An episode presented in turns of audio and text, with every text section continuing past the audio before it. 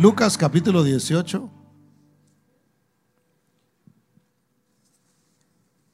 Y verso 8.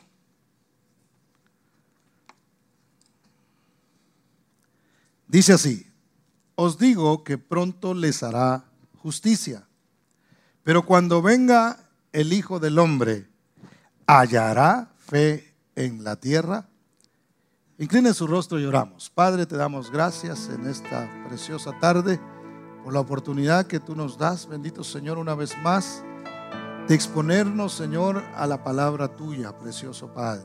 Señor, una vez más, yo te ruego, precioso Señor, que tú quites todo obstáculo de nuestra mente, de nuestro corazón, precioso Dios, y que podamos una vez más encontrar en tu palabra, bendito Señor, esas verdades que confortan nuestro corazón, esas verdades, oh Dios, que aumentan nuestra fe, esas verdades que nos dan esperanza en medio de cualquier circunstancia, precioso Dios, esas palabras que cambian nuestra vida, Señor, nuestra manera de pensar y nuestra manera de vivir, precioso Dios. En el nombre bendito de Cristo Jesús me pongo en tus manos. Úsame como un instrumento de tu gracia, Señor, de tu misericordia, para que nuestras vidas sean ministradas a través de lo que tú nos hablas. En el nombre bendito de Cristo Jesús. Gracias, Señor. Amén. Y amén. Y quise comenzar con este, con este verso, mis hermanos, que habla precisamente en el contexto de alguien que está insistiendo en oración. Y el Señor eh, hace una pregunta de la cual no encontramos en la, en la Biblia la respuesta. Es decir, no, no dice ahí, bueno, si habrá o no habrá. Y la pregunta es, cuando el Hijo del Hombre venga, refiriéndose a sí mismo, hace la pregunta y dice, ¿hallará fe en la tierra? Y deja la pregunta en el aire para que cada quien dé la respuesta correcta. Y yo creo que, cuando el Señor venga, mis hermanos, habrá eh, la fe realmente será eh, de alguna manera un poco carente. ¿Por qué? Porque la Biblia dice que se ha de manifestar en los últimos tiempos, no sin que antes venga la apostasía. Y la apostasía es simplemente apartarse de la fe, es desertar de la fe. Es decir, yo ya no creo. Yo antes creía, pero ya no creo más. Y qué triste es encontrar personas que a uno le dicen, yo ya no creo. Me, le contaba a los hermanos anoche que, eh, esta semana me tocó estar en, dos eh, funerales. Por cierto, ayer me, causó un poquito de gracia, le cuento esto para, entre paréntesis, porque yo venía caminando después de que terminó la ceremonia y de repente me para una persona. Y tan linda la gente a veces no entienden bien cómo es, cómo es el asunto, pero, pero se me acerca y me dice, oiga, ¿usted se dedica a esto de los funerales? O, dije, oh, me vio cara de sepulturero, dije, oh. ni ojeras traigo hoy, dije, Y me dijo, o es pastor, me dijo así, ¿verdad? Y le digo yo, no, yo soy pastor, le digo, ah, qué bueno, me dijo, porque me, me, me gustó cómo lo hizo, me dijo es que mi suegra ya está grande. De veras, así, así me estaba diciendo.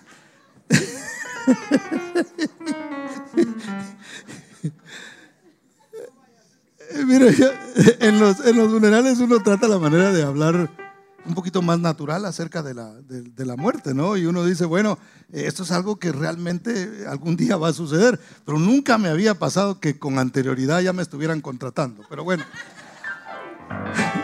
Pero en la, la debe querer mucho él. Pero eh, en, el otro eh, nos encontramos un muchacho que, nos decía, yo me dice, yo creo en Dios, yo creo en el Señor, yo creo en, en Jesucristo, pero no creo en ninguna religión, me decía así. Entonces yo trataba así como de no ser muy, muy duro, pero al mismo tiempo explicarle un poquito. Yo le decía, mira, no hay, no hay problema con eso. Yo tampoco, le di a entender, yo no creo tampoco en las religiones. Porque lo que yo tengo realmente es una relación con mi Señor. Y yo pertenezco a una familia. Yo y, por eso a la familia se le ve, ¿no? Con la familia uno se junta, por lo menos con la más, con la más cercana. Con la familia uno tiene relación. Y ustedes son mis hermanos. A ver, ver, ver, que tengo, como que tengo primos. No, no, no es cierto. Ustedes son mis hermanos. Y los hermanos se juntan. Y los hermanos a veces tienen roces. Bajaron los amenes. Sí, sí, eh, tienen roces a veces. Los hermanos a veces tienen problemas, hermano. Eso es totalmente natural, pero Dios no tiene nada que ver con eso. Si se pelean sus hijos, no es la culpa suya. No puede haber un hijo enojado con usted porque se peleó con el hermano.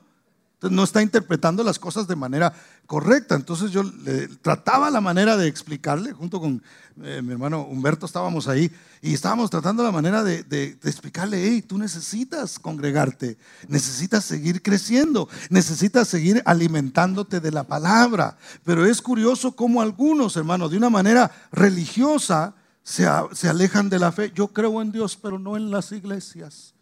Por supuesto que la, la, fe la ponemos en el Señor completamente. Pero no podemos negar que nos necesitamos unos a otros. Hay alguno enfermo, llame a los ancianos de la congregación para que oren por él, para que lo uncan con aceite. ¿Cómo hacemos eso si no existe la congregación? Entonces la congregación no es perfecta, pero Dios es perfecto. Y eso usted lo puede asegurar. ¿Cuántos dicen gloria al nombre del Señor? Y la incredulidad, hermano, es un mal. Creo que hay una pandemia de incredulidad hoy día. Porque los países, hermano, eh, eh, hablaba con un misionero, eh, un iraquí, hoy en la, digo esta semana, y me explicaba cómo es en Nueva Zelanda, porque ahí vive él. Y me decía, aquí es terrible la cosa. Y me, me estuvo comentando algunas cosas que pasan ahí.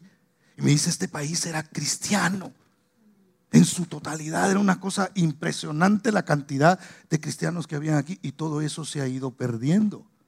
Todo, todo eso ha ido disminuyendo. Ahora, hermano, a veces uno como humano no deja como de, de afligirse un poquito que esto vaya sucediendo. Pero luego tenemos que pensar en que la iglesia realmente le pertenece a Cristo. Y Él es el que la sostiene, Él es el que la sustenta, Él no se va a quedar sin nadie, Él siempre tiene un remanente, Él siempre tiene la gente que confía en Él, Él siempre tiene las personas que están esperando. Recuérdese de, del profeta eh, Elías que decía, Señor, solo yo he quedado. Y el Señor ni mucha atención le puso a eso, le dijo, no digas que estás solo porque tengo siete mil que no han doblado sus rodillas delante de los Baales. Dios siempre guarda un remanente. Ahora, ¿qué tenemos que hacer nosotros, hermano? Asegurarnos que nosotros somos parte del remanente y no parte de los que se van con la apostasía. Tenemos que asegurarnos que nosotros permanecemos en la fe y, somos de esos que van a que esperan en el Señor, hermano, que no importan las circunstancias, que no importan los problemas, estamos firmes esperando siempre la mano preciosa de Dios que se manifieste en nuestras vidas. Ahora, yo quiero mostrarle una, una historia en la Biblia que yo he, he predicado en un par de oportunidades acerca de esto. En Marcos capítulo 9 encontramos que Jesús tomó a Pedro, Jacobo y Juan tres privilegiados, hermano, que les tocó ver la transfiguración que tuvo Jesús. La palabra transfiguración es la palabra metamorfo. De ahí viene la palabra metamorfosis, que significa cambio. Entonces Jesús se transfiguró en ese, en ese lugar y fue una cosa impresionante, hermano, según lo que narra la Biblia. Porque dice, dice la palabra que Jesús comenzó a resplandecer. Hubo un resplandor en él. Ahora, lo más bonito de todo esto, hermano, es que su resplandor no venía de una luz que le pegaba a él. Por ejemplo, yo aquí si me paro, brillo, hermano. ¿Verdad? Porque hay una luz que me está, me está pegando directamente. Entonces, eh, la luz no es mía, la luz es esa me veo un poquito más blanco de lo que soy, pero por esa luz. Sin embargo, en Jesús no sucedía de esa manera, sino que su resplandor venía de adentro. Lo que él estaba haciendo era reflejando su naturaleza divina. Esos tres que estuvieron ahí, aparte de Moisés y Elías, que de manera milagrosa se aparecieron también en ese lugar, hermano, de esos tres disfrutaron de ese espectáculo, si lo podemos decir de esta manera, de ver a Jesús como él brillaba, hermano. Debió haber sido una experiencia, pero tremenda, maravillosa, al punto que Pedro dijo, nos quedamos a vivir aquí. Nos quedamos aquí en la presencia. Esto es hermoso, ver a Jesús de esa manera, ver al Señor, ver su divinidad. No solamente eso, una vez más el cielo fue abierto y apareció una voz que decía, este es mi Hijo amado, a Él escuchen a Él pónganle atención. Entonces Pedro dijo, hagamos una enramada. Hagamos un camping aquí, quedémonos en este lugar. Esto está hermoso, no necesitamos bajar al valle, ¿verdad? Porque estaban en una montaña. Pero hay un contraste entre lo que sucedía en la montaña y lo que estaba sucediendo en el valle. Ahora recordémonos que Dios es el Dios de los montes pero también es el Dios de los valles. El Señor estará con nosotros en la montaña, hermano, cuando estamos disfrutando de su presencia, cuando estamos levantando nuestras manos, cuando estamos adorando al Señor, pero también cuando estamos pasando por valle de sombra de muerte, también Él ha prometido que allí estará. Entonces, sea cual sea la circunstancia, el Señor siempre estará con nosotros porque esa es su promesa. ¿Cuántos dicen gloria al Señor? Entonces, hermanos, después de esta extraordinaria experiencia, Jesús desciende al valle para ayudar al necesitado. Eso es algo que el Señor tiene y que la iglesia debe imitar. Qué bonito reunirnos aquí, ¿cierto? Qué bonito adorar al Señor. Lo único que quiero es adorarte. Lo único que quiero es agradarte. Oh, qué precioso es cantarle al Señor. Hagamos una enramada y quedémonos a vivir aquí en la iglesia. Pero el Señor dice, no, también hay que bajar a los valles. También hay que ir a donde están los necesitados. También hay que buscar entre los compañeros de trabajo quién está pasando por el valle y hay que descender. No, no nos quedemos en la montaña solamente disfrutando de lo que Dios nos ha dado, sino vayamos a aquel que tiene una necesidad, aquel que está pasando por un problema difícil. Entonces Jesús no le hace caso a Pedro sino que dice, vamos a bajar. Y por supuesto Jesús sabía lo que ahí estaba sucediendo. ¿Qué encontramos nosotros en este escenario, hermano? Lo primero que encontramos, versos 14 y 15, encontramos una discusión, una discrepancia que había entre los escribas. Los escribas eran los encargados, recuérdese que antes no habían las, los... Eh, los printers que ahora nosotros tenemos, ¿verdad? Las impresoras. No existían esas cosas. Hoy usted tiene algo en el teléfono y, no necesita conectar nada, sino que de ahí de su teléfono se lo tira ahí por internet a la impresora y la impresora le saca inmediatamente el papel. No existía la imprenta, obviamente. Entonces la, palabra la tenían que copiar literalmente. Si se hacían copias de la escritura, tenían que hacerse eh, a mano. Ahora, cuando alguien se pone a escribir la, palabra a mano, se le va a quedar. La va a aprender. Entonces estos escribas eran de alguna manera expertos en lo que decía la Torá, que era lo que existía hasta ese momento, el Antiguo Testamento. Entonces, e, entre ellos y los discípulos de Cristo había una discusión. Véalo conmigo acá en el verso 14. Dice, cuando llegó a donde estaban los discípulos, vio una gran multitud alrededor de ellos y escribas que disputaban con ellos. Y enseguida toda la gente, viéndole, se asombró y corriendo a él, le saludaron. Cuando Jesús baja, estos están discutiendo. Hay un muchacho que está endemoniado. Hay un muchacho que tiene un mal espíritu. Hay un muchacho que está enfermo ahí y los escribas y los discípulos están discutiendo, hermano. A veces nosotros por estar discutiendo no hacemos nada realmente. A veces hay personas que se dedican, y esto lo he dicho en un par de oportunidades y lo voy a repetir, hay personas que se dedican a, crear videos y a subirlos a internet para poner a pelear a la gente. Y mire, yo creo esto, y pero estos creen esto. Miren este predicador, qué feo es. ¿Qué le importa, hombre? Dedíquese a predicar la palabra y deje que los demás se encargue el Señor, hermano. Mire, a veces armamos discusiones entre nosotros. Eh, repito esto, por si usted no lo sabía, los, la gente que hace videos gana dinero de eso. Entonces lo que hacen es picar a los demás que le, que le dan like y que le dan compartir y que empiezan a pasar. Y sí, e, este hermano se ve puro hermano, pero realmente es diabólico, es satánico. Mírenle los cachos, ya le están saliendo acá. Entonces sacan eso para que la gente le dé like y lo comente y entonces empieza eso a circular y eso es una industria. Hay gente que gana dinero de eso.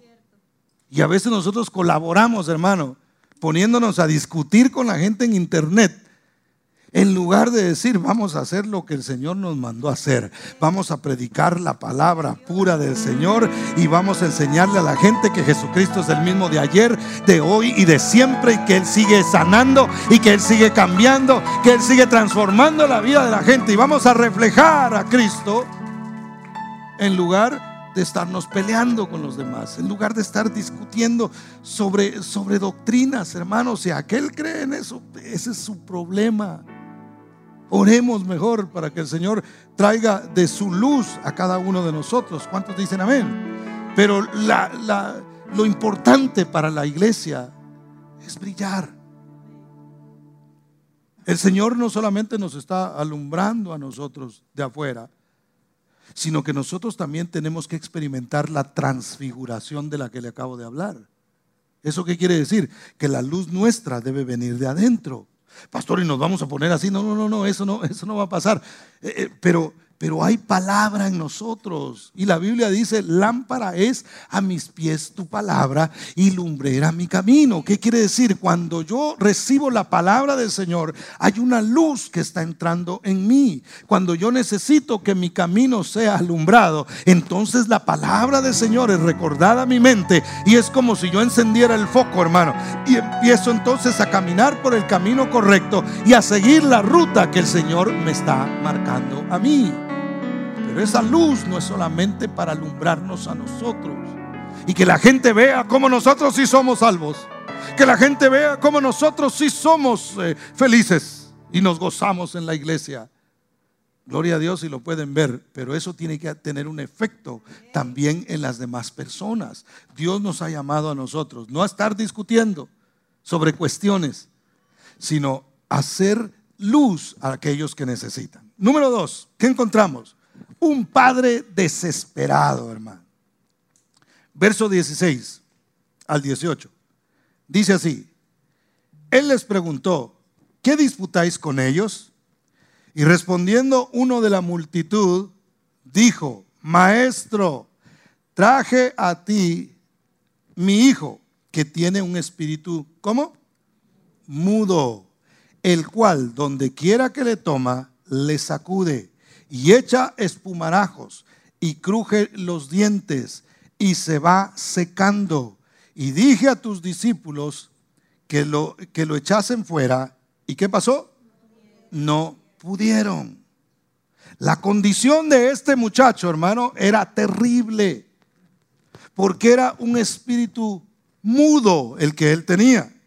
Entonces, por más que le preguntaran, ¿y cómo te llamas? ¿Y quién eres? ¿Verdad? Y, eh, como en las liberaciones a veces, ¿y cómo te llamas? ¿Y cómo te llamas? Y, y a veces, eh, como dijo un hermano una vez que pensaron que estaba endemoniado, y estaban diciendo, ¿cómo te llamas? ¿Cómo te llamas? Francisco, dijo él.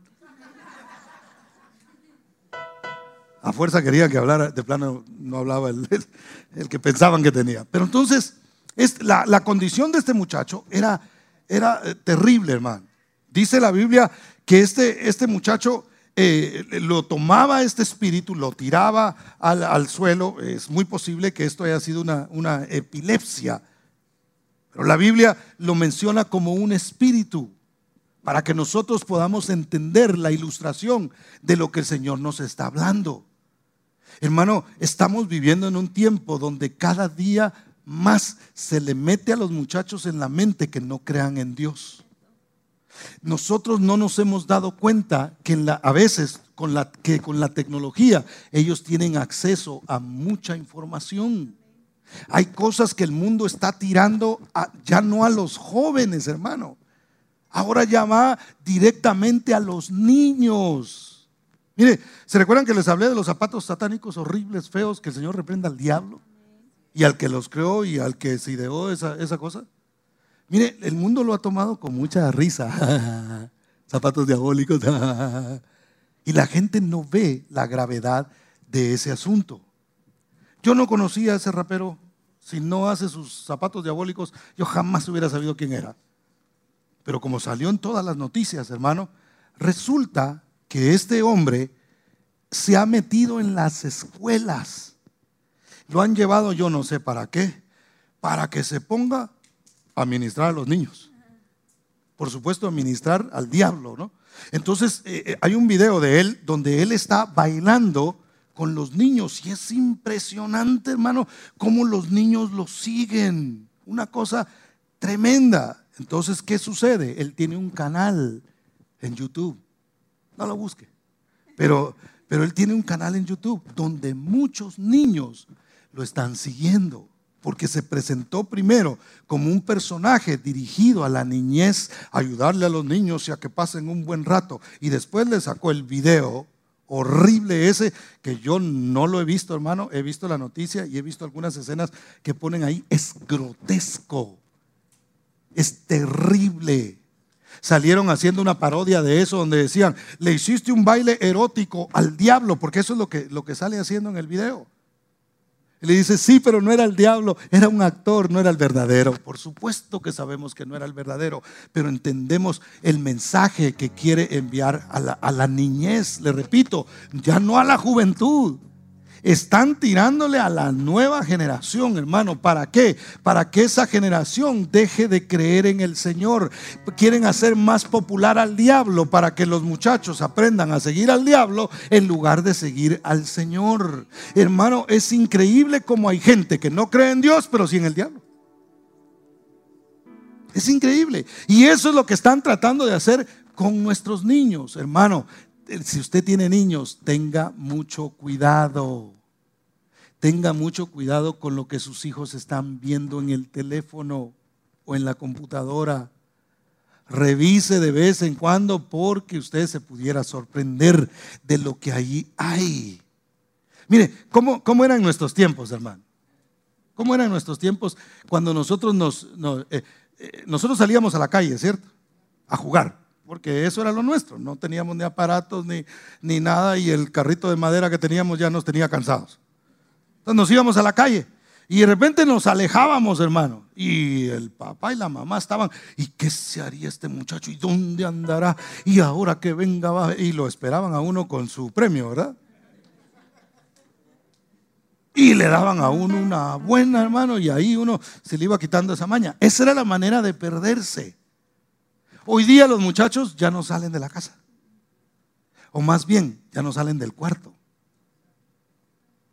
Y usted y yo pensamos que sabemos dónde están.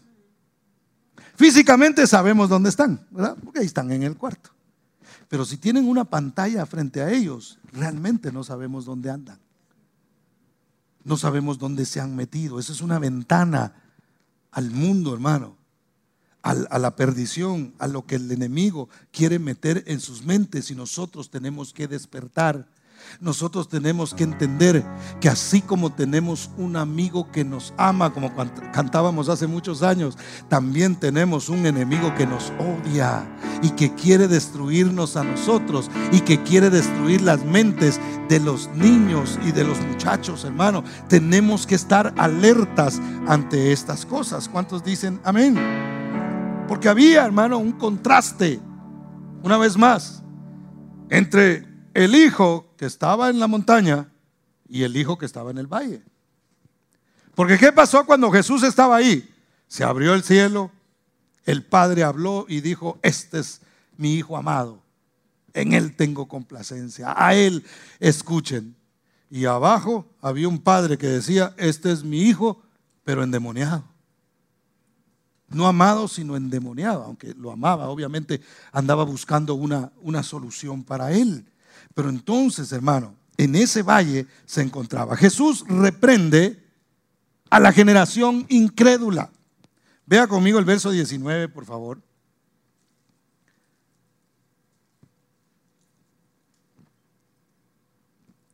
Dice, y respondiendo él les dijo, oh generación incrédula, ¿hasta cuándo he de estar con vosotros?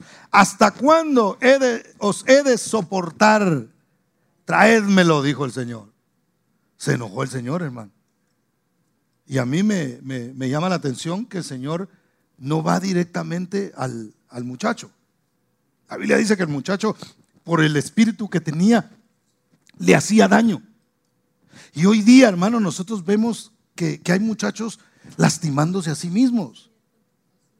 Es increíble. Yo le decía a los hermanos anoche que, es, curioso que, están eh, enfocados hay que sacar las armas, hay que quitar las armas, hay que estar, hay que eh, quitar todo lo que tenga que ver con eso. ¿Por qué no mejor se le ayuda a las generaciones a que, a que no pierdan su mente?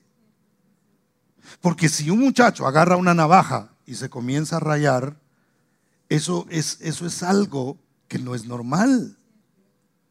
Hermano, nosotros nos golpeábamos antes, pero por andar en la bicicleta sin frenos por andar subiéndonos a los árboles. Y no nos subíamos ahí, ah, ahora me voy a subir para golpearme ah, y a darnos en la cabeza. Entonces a mí no se me hace, y no me estoy burlando, no se me hace normal que alguien agarre un cuchillo y comience a rayarse sus bracitos.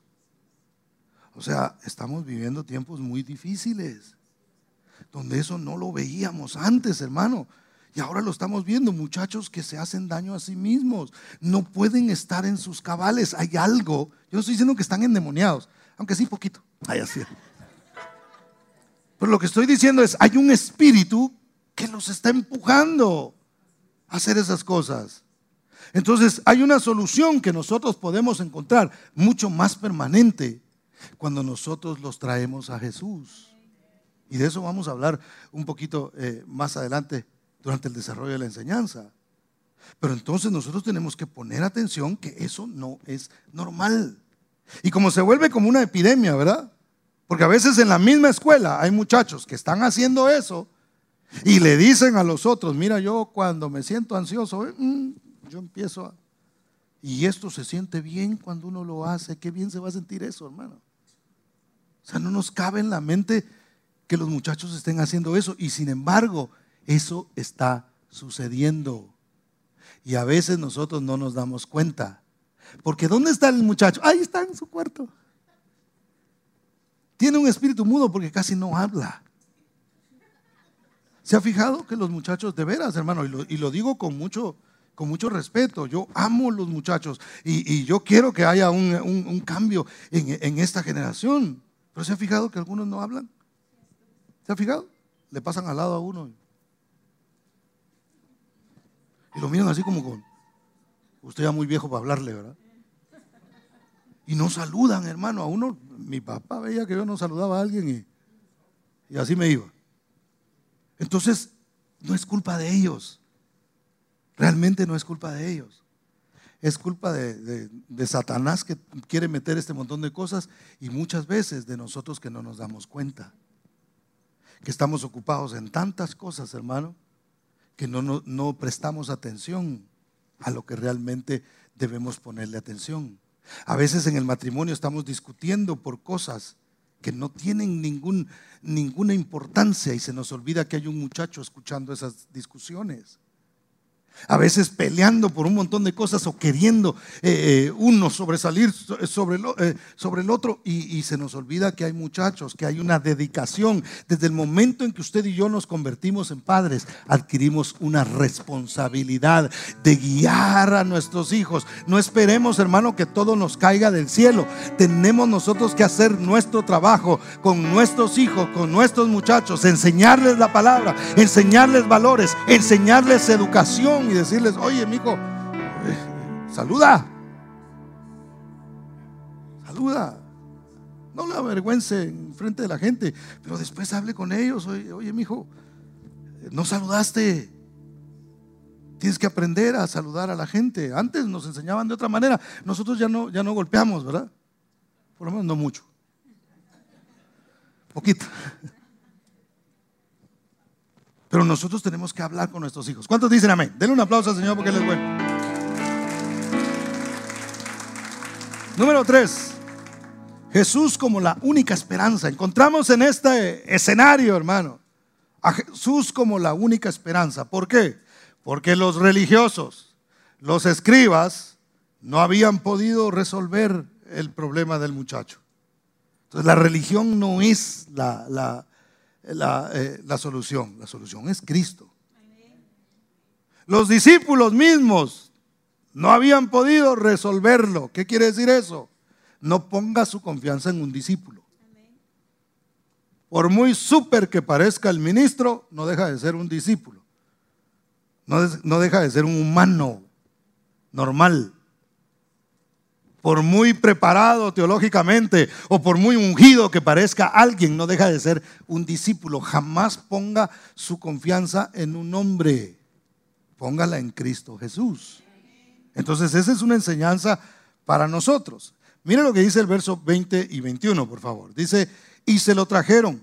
Y cuando el Espíritu vio a Jesús, sacudió con violencia al muchacho quien cayendo en tierra se revolcaba echando espumarajos. Jesús preguntó al Padre, ¿cuánto tiempo hace que le sucede esto? Y le dijo, desde niño. ¿Le ha pasado a usted que a veces usted ora porque algo se arregle y se pone peor? Mire, quien no entiende este principio se va a quedar en el camino. Porque cuando nosotros más nos estamos acercando a Dios, entonces el diablo dice, ah, yo tengo que hacer algo aquí. Y entonces el demonio se pone, se pone así como, como bravo y se pone así agresivo y, y, dice, me voy a apurar a ver, hacer el más daño posible porque están a punto de sacarme de aquí. Entonces cuando usted está orando por su familia, hermano, usted está orando por un hijo suyo, porque, qué sé yo, está, eh, eh, está en mal camino, usted debe saber que mientras usted más ora, es muy posible, hay una gran probabilidad de que la cosa empeore. Pero no hay que quedarse ahí, hay que seguir clamando. La Biblia dice, resistir al diablo. ¿Y qué va a pasar? Huirá de vosotros, hermano. El diablo va a tener que huir porque Dios es mucho más grande, porque Jesús es mucho más poderoso que él. Y el diablo tiene que irse. ¿Cuántos dan gloria al nombre del Señor? Entonces, hermano, dice la Biblia que el, yo me imagino que el demonio, aunque no hablaba porque era mudo, se ha de haber puesto a pensar, porque tienen esa capacidad. Oh, ahí está Jesús. Momento de, de irme de aquí. Yo voy a tener que salir, pero no sin hacer el daño. Y dice la Biblia que lo sacudió con violencia. ¿Qué buscaba este, este espíritu inmundo hacer con el muchacho? Matarlo. Eso era lo que quería. Él no quería simplemente causarle un temblor ahí y que se asustara. Él quería matarlo. ¿Qué quiere el enemigo con nuestros hijos? Matarlos. Si no los mata literalmente, por lo menos los quiere matar espiritualmente. ¿Y sabe qué? Le tengo una noticia no muy buena. Los hijos de los creyentes son realmente el blanco de Satanás.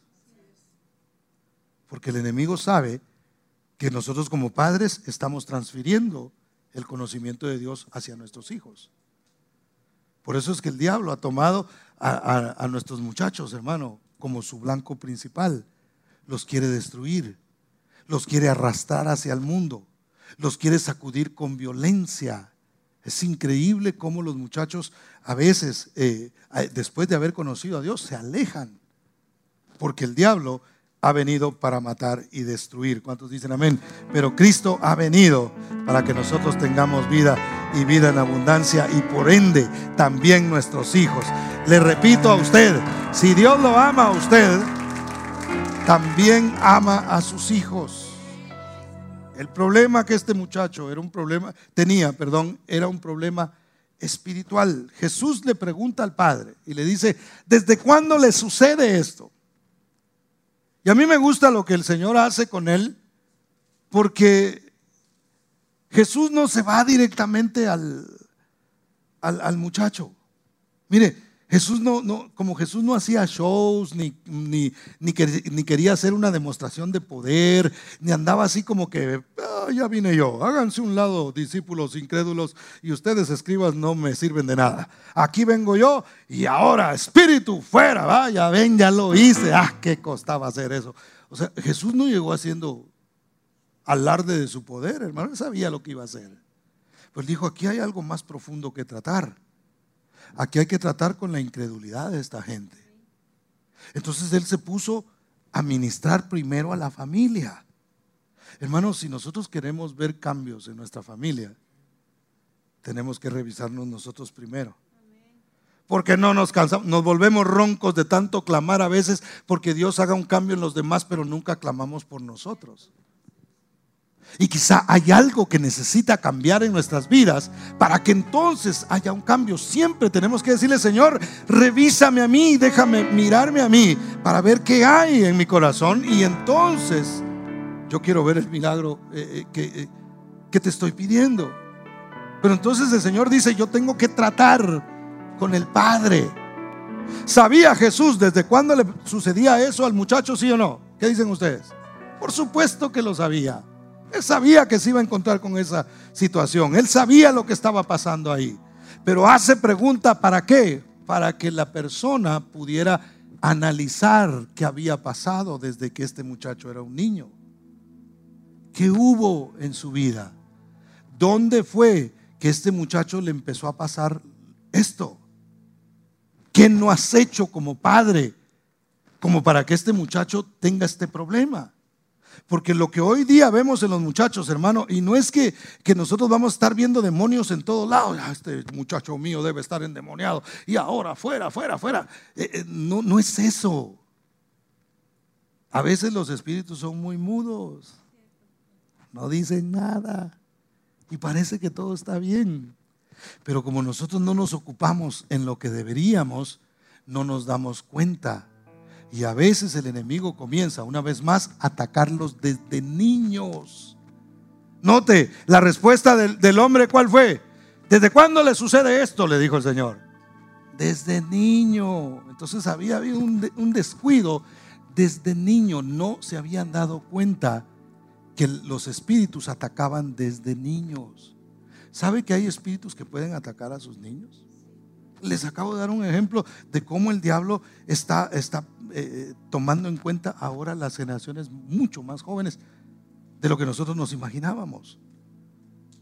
¿Por qué, hermano? ¿Por qué decimos, decimos eso? Porque a veces no nos damos cuenta. ¿Usted no se ha fijado que a veces hay niños que los papás dicen, bueno, nos vamos a ir a la iglesia y de repente empieza el niño a llorar, hermano? Ya, ya, ya, yo quiero McDonald's, yo no quiero iglesia. Y hay gente que le pide permiso a los niños para venir a la iglesia. ¿Qué quiere el niño? Parque. Ay, vámonos al parque porque el niño quiere parque. Desde niños. Y a veces nosotros no nos damos cuenta. A veces son los muchachos los que deciden si, si nosotros hacemos algo para el Señor o no. Y eso no debe ser así, hermano. Mire, de veras, mientras usted pueda, usted debe decirle a sus hijos, mi hijo, aquí en esta casa somos cristianos y aquí nosotros vamos a la iglesia y aquí nosotros servimos a Dios. Así es que vamos a la iglesia, aunque tú no tengas ganas, aunque vayas como el chavo, todo yo, todo yo, te vas a ir a la iglesia con nosotros porque aquí adoramos a Dios. ¿Cuántos dicen amén? Denle ese aplauso fuerte a Cristo porque Él es bueno. Mire, nos han quitado el, control a nosotros. Yo estoy hablando de un control sano, un control que, de veras eh, bendiga y ayude a los muchachos. Yo no estoy hablando de que usted lo cargue como que es un robot y, y, cuidado allá y no se pare en la ventana, no mire para afuera y a ver esa pantalla para acá. O sea, yo no estoy diciendo eso. Pero a veces nos han robado el control. ¿Por qué? Porque el mundo les está diciendo a los muchachos que no te digan tus padres qué es lo que tú debes ser, lo que tú te sientas. Eso debe ser. Y por eso tenemos hoy día gente de 60 años diciendo que son una niña de 6. Como sucede. De veras, mire, eso suena chistoso, pero yo se los platiqué el otro día. En Canadá hay un hombre así, donde dijo, yo soy una niña de 6 años. Y vino otra pareja más enajenada mental y lo adoptaron.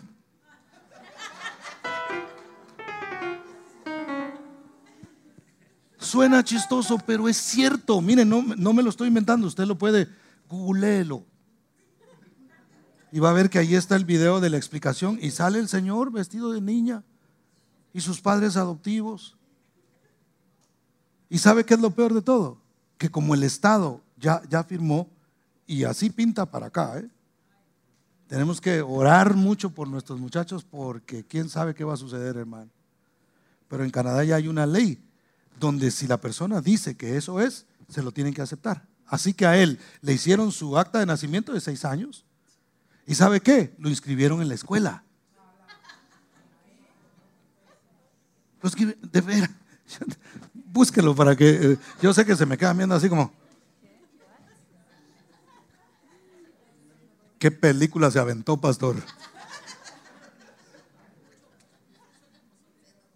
Lo escribieron en la escuela juntamente con niños, obviamente, de su edad imaginaria. ¿no?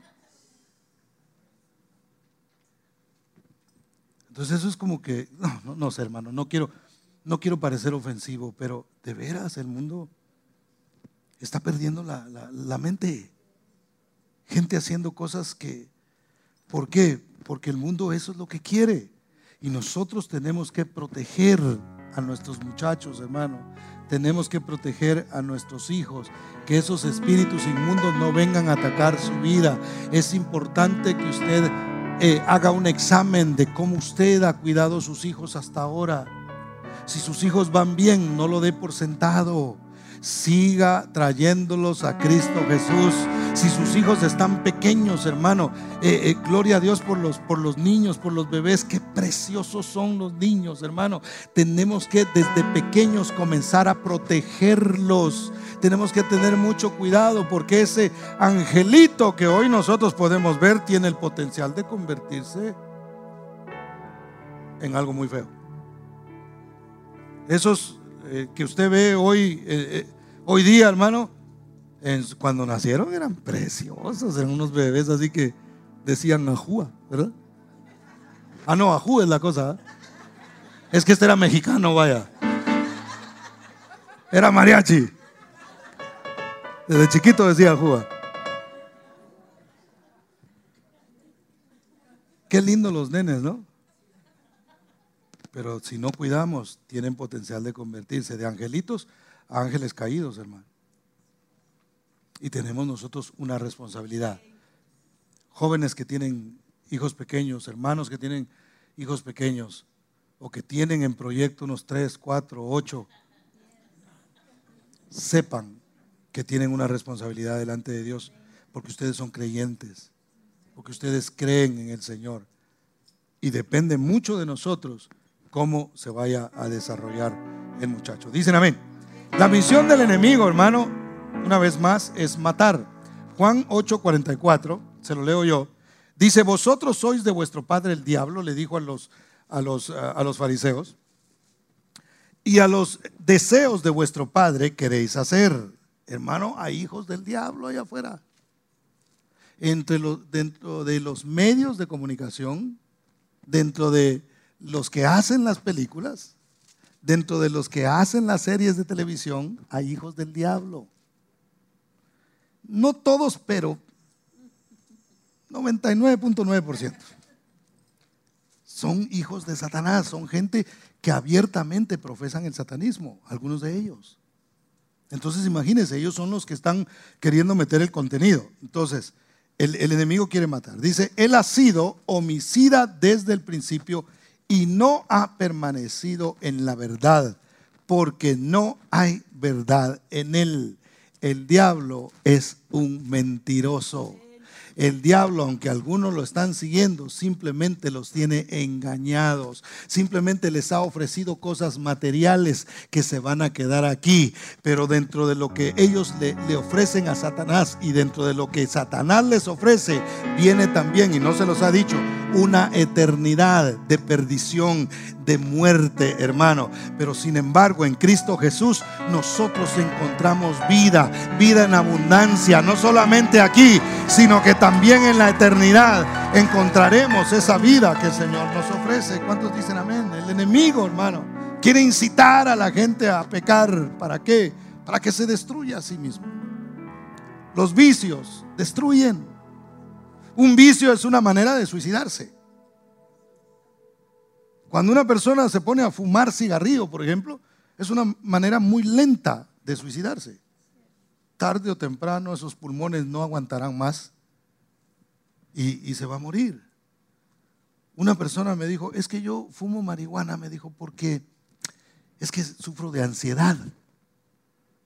Y yo le dije, el problema es que en esa medicina que tú estás, eh, que estás consumiendo, te estás dañando otras cosas puede llegar el momento en el que tu cerebro va a dejar de funcionar de manera correcta porque tú estás usando esa sustancia. Entonces el enemigo quiere que nosotros eh, agarremos vicios, hermano. Quiere que nuestros muchachos agarren vicios para qué? Para destruirlos, para matarlos. En Cristo es en el único que nosotros encontramos vida. ¿Cuántos dicen amén? Hay entes de, demoníacos en la música, hermano una vez más, en los medios de comunicación, en todos lados está metido. La clave para nosotros, ¿cómo le hacemos, pastor? ¿Cuál es la solución? Bueno, el Señor mismo lo dijo. Dijo, tráiganmelo a mí. Entonces, ¿qué tenemos que hacer nosotros para evitar estas cosas o para contrarrestar si ya no, si ya se nos metieron en problemas? Es traerlos a Jesús. Ahora usted puede decir, eh, eh, sí, pastor, pero ya no me hace caso. Ya no quiere venir. Si eso es así, entonces usted tiene que traerlo en oración al Señor. Usted tiene que venir y doblar sus rodillas y decir, Señor, tú dijiste que te trajéramos nuestros hijos a ti. Él no quiere ir a la iglesia, él no le interesa eso por ahora, pero yo creo que tú puedes hacer un milagro. Entonces en oración de ahora en adelante, todos los días te lo voy a presentar a ti, te lo voy a traer a ti. Señor tiene un espíritu mudo, tiene un espíritu que lo está destruyendo, tiene todas estas cosas con las que Él se está haciendo daño, pero yo te lo traigo a ti porque tú eres la solución. No, se lo, no lo traigo a la religión, no lo traigo a un discípulo tuyo, te lo traigo directamente a ti porque tú eres el que puedes hacer la diferencia en su vida. Por eso, hermano, esta semana de ayuno yo le invito a usted a que usted traiga a su familia. No importa si sus hijos eh, están bien, eh, gloria a Dios si están aquí, gloria a Dios si vienen a la iglesia o si están pequeños todavía. Tráigalos en oración, seamos proactivos, vengamos y digámosle, Señor, aquí está mi familia, aquí está mi matrimonio, aquí está mi esposo, mi esposa, lo, eh, lo que sea. Traigámoselo al Señor y digámosle, Señor, tú puedes hacer la diferencia. Tú tienes poder para liberar. ¿Cuántos dan gloria a Dios? Denle ese aplauso fuerte a Cristo. ¿Qué está causando todo esto? La incredulidad. Si por una razón la gente se va a ir al infierno, hermano, es por incredulidad. ¿Por qué nosotros llegaremos al cielo? Por gracia, pero porque hemos creído.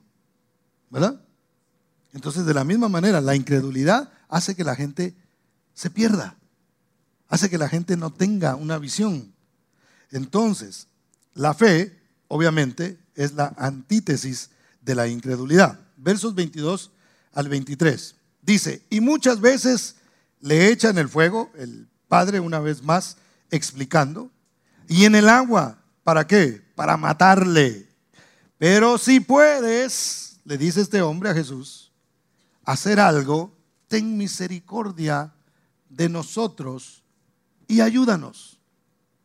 Y a mí me gusta lo que este padre le dice a Jesús, Porque Él toma también un lugar en la situación que está sufriendo su muchacho. Porque una vez más, muchachos que todavía no son padres aquí, cuando un hijo sufre, también sufren los padres. Eso no lo entendemos nosotros cuando, cuando no somos padres. Eso lo llegamos a entender realmente cuando nosotros somos padres. Cuando se enferma un muchacho, cuando qué sé yo, cuando un muchacho está rebelde, el padre sufre. La madre sufre también. Hay padres que recorren las calles, hermano. Yo supe de un hombre que se salía cuando el muchacho se le había ido, se salía a las calles. No tenía ni idea dónde se había metido su hijo. Él recorría todas las calles tratando la manera de encontrarlo. Y cuando este hombre clama a Jesús, le dice, Señor, si tienes misericordia, no de él, sino si tienes misericordia de nosotros Incluyámonos en la oración y digámosle, Señor, ten misericordia de mí. Sea que ya tenga un problema o que quiero evitarlo, decir, Señor, mantén tu misericordia. Yo sé que si Él sufre, yo también voy a sufrir. Yo también voy a, voy a sufrir, aunque yo no sea directamente, eso me va a causar a mí un problema y me va a causar un daño. Haz la diferencia, ten misericordia de nosotros y ayúdanos. Jesús le dijo, si puedes creer, al que cree, todo le es posible. El Padre le dijo al, Señor, si puedes hacer algo, si tú pudieras, ¿verdad?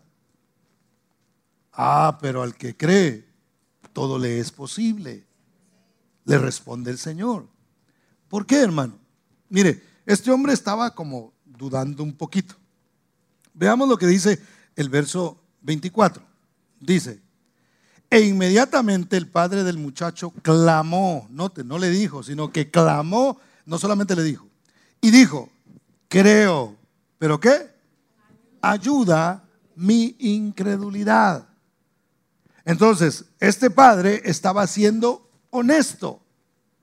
Le estaba diciendo, Señor, sí creo, pero es que vine con los religiosos y no hicieron nada. Lo traje a tus discípulos y tampoco pudieron, entonces por eso se armó la, discusión ahí. Entonces por eso le digo que nuestra confianza debe estar puesta directa en el Señor. Porque a veces nosotros podemos poner nuestra mirada en un hombre y el hombre siempre nos va a decepcionar. O la mayoría de veces nos va a decepcionar. Hay gente que pierde la fe porque, porque un discípulo no hizo lo correcto lamentablemente había puesto su fe y su mirada en ese discípulo. Entonces ahí perdió la fe. Por eso es que la Biblia es clara. Puestos los ojos en quién? En Jesús, el autor y consumador de la fe. ¿Cuántos dicen amén, hermano? Denle ese aplauso fuerte al Señor. Entonces Él le dice, pero ayuda a mi incredulidad. Y nosotros tenemos que decirle al Señor, Señor, yo creo pero ayuda a mi incredulidad. Debemos ser honestos y decirle, sí Señor, mira, eh, discípulos me han quedado mal, no me han resuelto lo que yo quería. Y eso a veces causa que yo no te tenga fe a ti, que yo no tenga confianza. los que se han portado mal y yo los he visto, Señor, han causado en mí una incredulidad, pero yo quiero también ser libre de eso. La liberación del muchacho no era solo para él. El padre necesitaba ser liberado. ¿De qué? De la incredulidad. Y a veces nosotros necesitamos ser liberados de la incredulidad porque somos muy, muy, muy emocionales, hermano. A mí cuando alguien me dijo, es que yo no he sentido, no, es que no se trata de sentimiento. Algunos quieren que Dios los ande tocando a, cada rato. Ay, ay, aquí estoy, ¿eh? Ay, qué rico. Sí, aquí está el Señor. Dios no anda con eso, hermano. Gloria a Dios cuando Él en su misericordia nos toca y sentimos bonito. Pero yo no puedo vivir todo el tiempo esperando que Dios me haga llorar y me emocione, hermano. Porque a veces no me emociona. A veces me deja y dice, es por fe, mi hijo. Señor, pero no se ve nada. No, no, no, tampoco es por vista. Es por fe. Y la fe es una decisión, no un sentimiento. Si fuera un sentimiento, hermano, a veces creeríamos y a veces no. A veces sí y a veces no. Cuando envolvemos las emociones, nos volvemos cristianos emocionalistas, donde creen si, si, si está emocionante la cosa. Aleluya, el culto estuvo bueno, hermano, porque ¡ah! ¿Cómo se sentía eso? Cuando los hermanos se ponían a brincar y dan ganas y uno empieza, gloria a Dios porque danzamos y adoramos al Señor y tenemos esa libertad. Pero eso no es realmente lo que interesa. Lo que interesa es que yo me acerco y sea que salte o simplemente levante mi mano, Dios me está escuchando y está recibiendo mi adoración y mi alabanza. ¿Cuántos dicen amén? Denle ese aplauso fuerte a Cristo. Necesito terminar. Jesús no necesitó de mucho esfuerzo para liberar al muchacho. Mire, yo he visto liberaciones donde la gente se despeina y se cansa y suda y escupe y hace un montón de cosas. Y otro está con su bolsa ahí listo, ¿verdad? Yo aquí no veo nada de eso. Y mire, de veras yo respeto los métodos de cada quien. Pero yo no encuentro a Jesús haciendo eso encuentro a Jesús por allá. Yo me imagino al, muchacho dando brincos allá va y él, y él hablando con el papá. Pues sí, y cuéntame, ¿desde cuándo es que le pasa esto al muchacho? Y va, él se ve por allá el movimiento. Y él simplemente dice, es que yo necesito tratar el asunto acá. El asunto es con el padre. El, muchacho no sabe. El muchacho está, está, en su trance ahí. El muchacho está, mudo. Yo necesito arreglar el asunto con el papá el asunto que Dios quiere arreglar hoy no solamente es con nuestros hijos, por supuesto que quiere hacer algo con nuestros hijos, pero quiere arreglar algo en nuestros corazones, quiere arreglar algo con nosotros. Y entonces, hermano, versos 25 y 26 dice, y cuando Jesús vio que la multitud se agolpaba, reprendió al espíritu inmundo diciendo, espíritu mudo y sordo, yo te mando, sal de él y no entres más en él. Entonces el espíritu clamando y sacudiéndole, hasta lo mudo se le quitó, sacudiéndole con violencia salió y él quedó como muerto. De modo que muchos decían que está muerto. Mire qué tremendo. Jesús no, no, no, solo le dijo espíritu, era sordo y a Jesús lo tuvo que oír, hermano. A veces cuando usted le ha hablado a sus hijos y parece que están sordos, ¿no le ha pasado? Y usted, mi hijo, mira, y parece que no le están oyendo. Pero la voz de Dios la van a tener que escuchar. Solamente hay que tener fe y decirle, Señor, que no sean mis palabras, que sean las tuyas las que entren por sus oídos porque no importa si es espíritu sordo y mudo el que tiene, van a tener que escuchar tu palabra. ¿Cuántos dicen amén, hermano? Dele ese aplauso fuerte a Cristo, porque Él es bueno. Jesús no los va a dejar ahí, ¿eh? Cuando Jesús liberta, la obra la termina completa. La Biblia dice que este muchacho quedó como muerto ahí, hermano. Y la gente rápido empezó a decir, ya ves, ¿para qué lo trajiste? Hasta se murió. Es más, ya está muerto. Ya ni le pidas a Dios. Ya sé, hijo tuyo de plano, ya. Butaca en primera fila en el infierno tiene. hay gente que así piensa, hermano. La gente no va a tener esperanza por tus hijos. El único que tiene y que guarda esa esperanza es uno mismo.